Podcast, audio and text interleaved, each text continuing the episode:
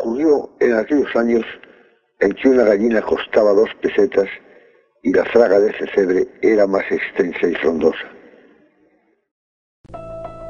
La Fundación Venceslao Fernández Flórez, ubicada en la que fue casa de veraneo del autor de El Bosque Animado, emerge entre los árboles que conforman la fraga de San Salvador de Cecebre y le da la bienvenida al visitante que se acerca curioso.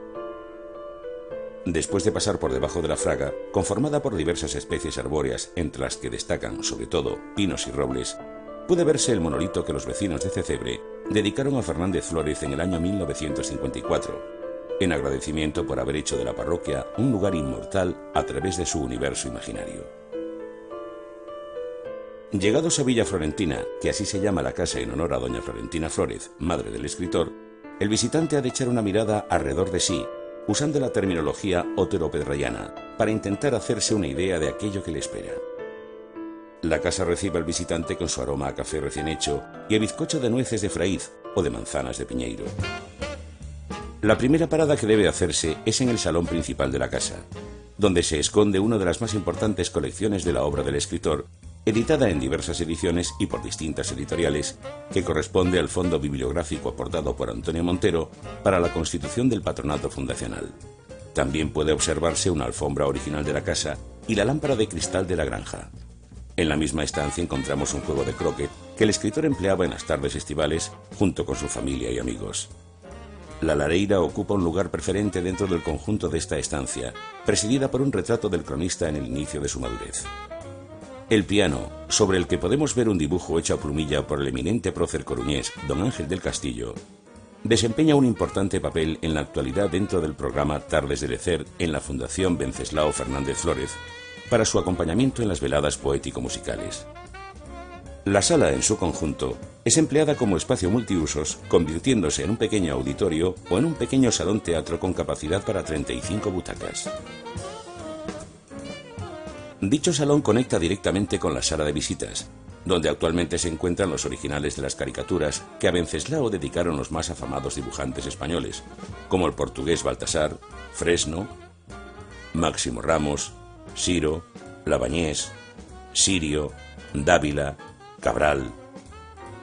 La sala está amueblada con el estilo propio del escritor, con amplias butacas orejeras y un conjunto japonés, procedente de su piso de Madrid. También podemos observar en las vitrinas sus pertenencias personales, como el pasaporte, su carnet de periodista de la prensa madrileña o su reloj de bolsillo, su estilográfica, el lacre, el abrecartas, y en una pequeña peana podemos ver una estatuilla del escritor al lado de una caricatura de Dávila, donde se ve al escritor con su libro debajo del brazo y la edición original a sus pies.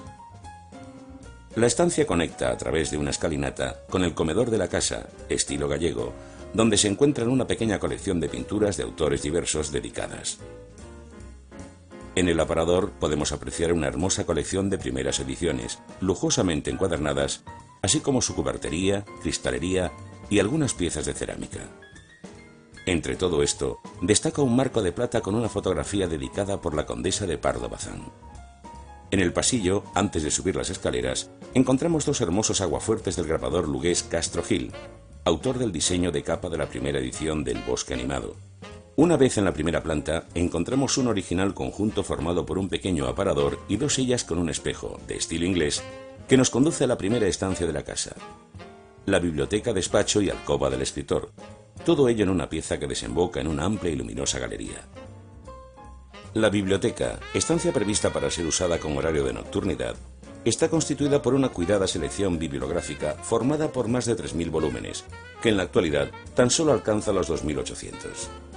Entre las obras destacadas encontramos títulos del propio Fernández Flórez, guiones cinematográficos, las obras completas de Charles Dickens, piezas tan singulares como Influencias de la literatura gallega en la castellana, de Eugenio Carré Aldao, una relevante colección de obras de distintos autores dedicadas. Debemos resaltar la exquisitez con que los libros eran tratados en esta casa, ya que se encuentra una catalogación en orden alfabético bajo diferentes entradas, autores, temas, títulos, lo que nos permitió profundizar en el conocimiento de nuestro escritor. El gabinete está reproducido de acuerdo con las fotografías que sobre este espacio se hicieron. Entre otros objetos puede verse su máquina de liar cigarrillos, una lámpara de cerámica, su colgador y el sombrero. Adorna las paredes por encima de los anaqueles una colección de dibujos de personajes de las obras de Charles Dickens, así como una representativa fotografía del día en que Venceslao Fernández Flórez tomó posesión en la Real Academia Española del sillón con la letra S, en sustitución de don José Alemani, estando acompañado por el duque de Alba, Monseñor Eijo Garay, don José María Pemán, director de la Real Academia Española, los señores Cotarelo, Casares y García de Diego. Desde esta estancia se puede acceder a la galería, donde se pueden contemplar los divanes y los sillones empleados por la familia Fernández Flórez. A continuación, accedemos al cuarto del escritor, donde podemos observar un clásico dormitorio propio del lugar, con un estilo sencillo. Encima de la cama se encuentra el maletín que lo acompañó durante sus viajes por el mundo, lo que se puede comprobar en las pegatinas que cubren la superficie del mismo. También en esta estancia encontramos un aguamanil de la Cartuja de Sevilla. Finalmente, pasamos al dormitorio de Doña Florentina, madre del escritor y mujer a la que se tenía una gran admiración y respeto en todos los ámbitos.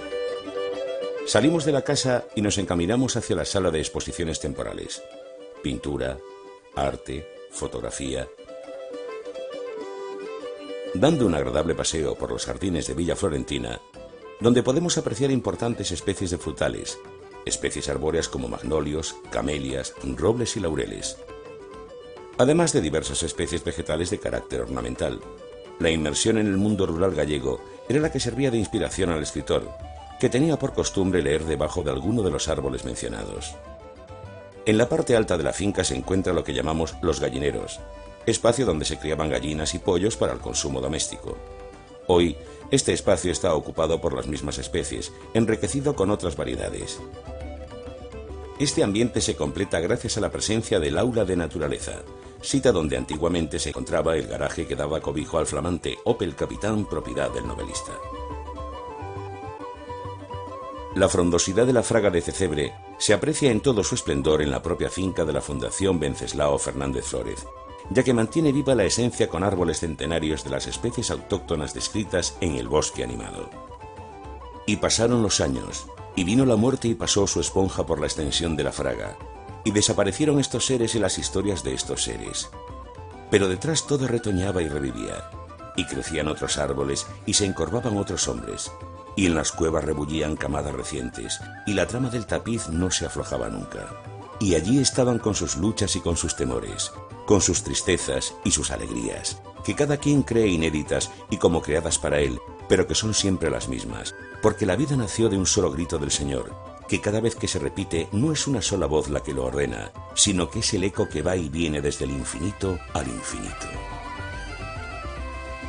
Venceslao Fernández Flórez vivió entre sus amigos de la aldea de San Salvador de Cecebre, en ese tapiz de vida apretado contra las arrugas de la tierra, pero también vivió en Madrid desde 1914 hasta su muerte, momento en el que regresó definitivamente a A Coruña, donde fue acompañado por propio deseo expreso por sus amigos de la parroquia de San Salvador de Cecebre, donde era querido y admirado, y donde siempre será un vecino más, él con su familia.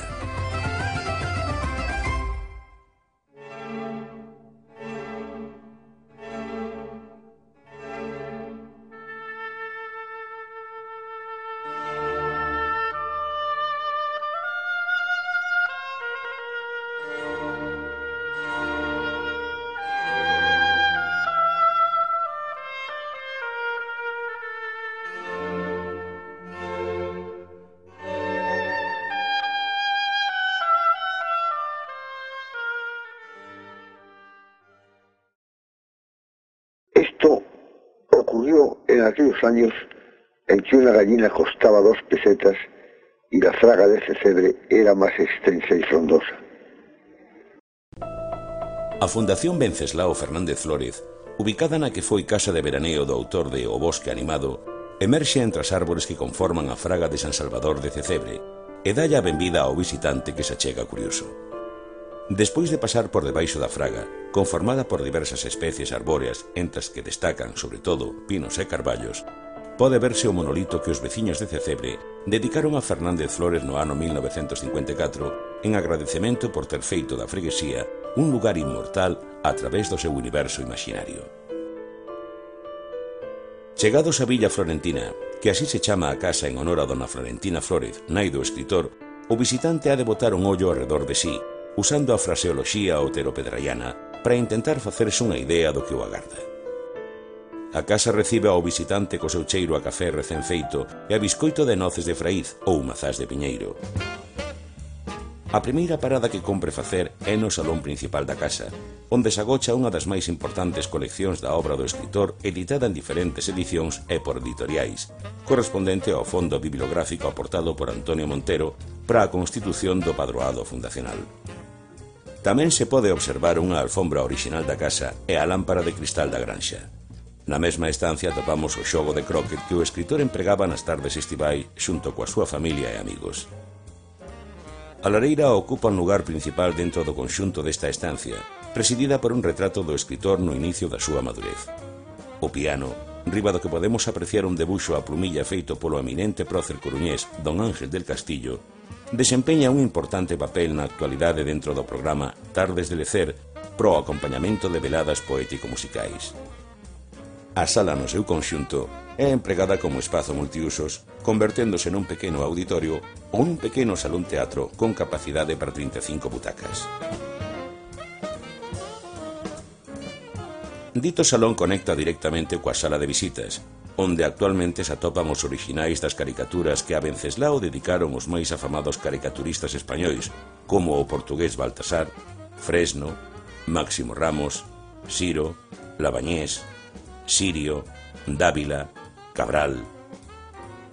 A sala está amoblada ao estilo propio do escritor con amplas butacas orelleiras e un conxunto xaponés procedente do seu piso de Madrid. Tamén podemos observar nas vitrinas as súas pertencias persoais, como o pasaporte, o seu carné de xornalista de prensa en Madrid, o seu reloxo de peto, a súa estilográfica, o lacre, abre cartas, e nunha pequena peana podemos ver unha estatuíña do escritor a carón dunha caricatura de Dávila.